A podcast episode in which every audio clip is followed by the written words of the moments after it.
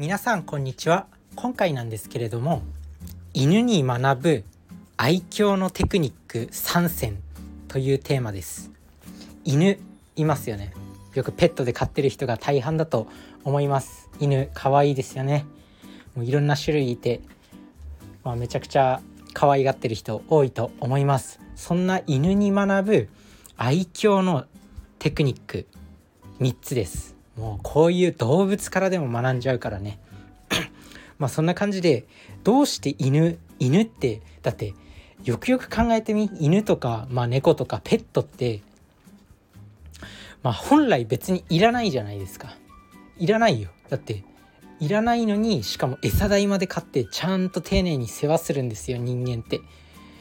ただの消費でしかないのになぜ人間はそれを求めてしまうのか。まあ可愛いからとか。癒されるからとかいろいろ理由はあるんですけど本来別にいらない。だけど人間を虜にしてしまう。そんな愛嬌のある犬とかそういうペットとかのテクニックを自分自身に応用すれば自分もそう人間でさえ誰かに求められる存在になることができる。やっぱ愛嬌ある人ってすごくなんだろう会社の中でもこうちょっと優遇されたりとか上司から可愛がられたりとかそういうことがあると思うんで、まあ、そんな犬に学ぶ愛嬌力のテクニック参戦です。で結論言ってしまうと1つ目が無駄な動きをするっていうことです。で2つ目が弱みをさらけ出す。で3つ目が感情をもう前面に出すっていうところですね。それぞれ一つずつ解説していきたいと思うんですけどまあ一つ目の無駄な動きをするっていうことなんですけど犬ってめちゃくちゃ無駄な動きしません？自分も今こう実家でね犬を飼ってるんですよ。東京の家にはいないんですけど実家で犬を飼ってます。そんな犬を見てるとめちゃくちゃ無駄な動きするっていうかもう無駄なことしかしてないっていうかなんかこう訳も分からず座布団を引っ張ったりとかなんか変な何て言うの？こう座布団の座布団とかなんかこうクッションのクッションの変な部分をただただこう穴を掘るみたいな感じで前足でこうすごいキックしてるとかなんかとにかくこいつ何やってんの？みたいな。あとはなんか自分の尻尾を追いかけてなんかその場でぐるぐる回ったりとか本来別にやらなくてもいい行動をしかも全力でやるんですよあいつ。あいつらは。そんな姿を見てるとなんかもうおかしくなってきてなんかめちゃくちゃこいつかわいいなみたいになるんですよ。だからこれをまあ人間に応用するとまあ無駄な動きをするとかなんかこうなんだろう無駄な動きとかなんか変なダンス踊ったりとかなんかそういう無駄な動きをちょっとしたね仕事の休憩時間とかに取り入れてみるといいと思います。なんかなんだろうな挨拶の時にこう本来は別に「おはようございます」とか「お疲れ様です」とかいうところを、まあ、挨拶の時にわざわざちょっと大げさに手を振ってみるとか「お疲れ様でした」みたいな大げさに手を振ってみるとかね、まあ、そんな感じで無駄な動きを取り入れたりとかする、まあ、もちろんちゃんと空気 TPO はまあ人間として社会人として TPO はわきまえてほしいんですけどちょっとあこの空気はまあふざけても大丈夫かなみたいな空気の時はそういう無駄な動きを取り入れてみる是非やってみてください。で2つ目の2つ目なんですけど弱みをさらけ出すですね。これは本当に犬ってまあ弱みさらけ出してますよね。なまあ一番弱みさらけ出してるのって、まあ、犬の肛門だと思うんですけど尻尾ピンと立てていつも肛門丸出しにしてますよね。もう人間だったらもうやばいことですよ。もう弱みをさらけ出すどころの話じゃないんですけど犬ってまあそういうふうに肛門さらけ出してます。でこれをまあ人間に応用するとまあ肛門人間が肛門をさらけ出したらもうそれは犯罪なんで絶対にやらないでください。まあでも基本的にそういう弱みをさらけ出す例えばなんだろう自分も仕事で失敗した時があるんだよってなんかこう取引先の人と話したりとか部下からこうアドバイスを求められた時部下が失敗してる時とかなんか上司に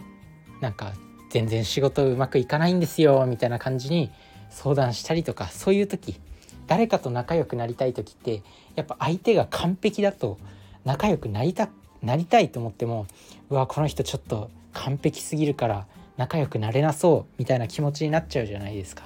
まあ、そんな時にやっぱ弱みを知ってるとあその人にもちゃんと人間性のあふれる部分があるんだなっていう弱み弱みってその人の人間性があふれるんですよ。例えば休みの日この前ちょっとポテトチップス大量に食っちゃったんですよねとかなんかそんな感じで、まあ、普段バリバリ仕事できる人でもなんかそういった一面があるとあこの人でもそういった人間性のあふれる部分あるんだみたいな感じでちょっと親しみやすいと思いますなのでなんかこう普段自分がねもう周りからあんまりこう何て言うんだろう怖がられてるなみたいな印象を抱いてる人は是非この弱みとかさらけ出していってください。別にこう人間関係においてやっぱ弱み弱みをさらけ出していかないと多分本気で仲良くなれないと思うんですよ人って。コミュニケーションにおいて。だから弱みどんどんさらけ出していきましょう。で最後3つ目っていうのが感情をめちゃくちゃ表現するっていうことですね、まあ、これ犬。犬めっちゃなんか餌あげようとする時とか死ぬほど尻尾ブンブン振りますよね。でめっちゃよだれ垂らして「待て」とかってやるとめちゃくちゃよだれ垂らすんですよあいつ。まあそんな感じでも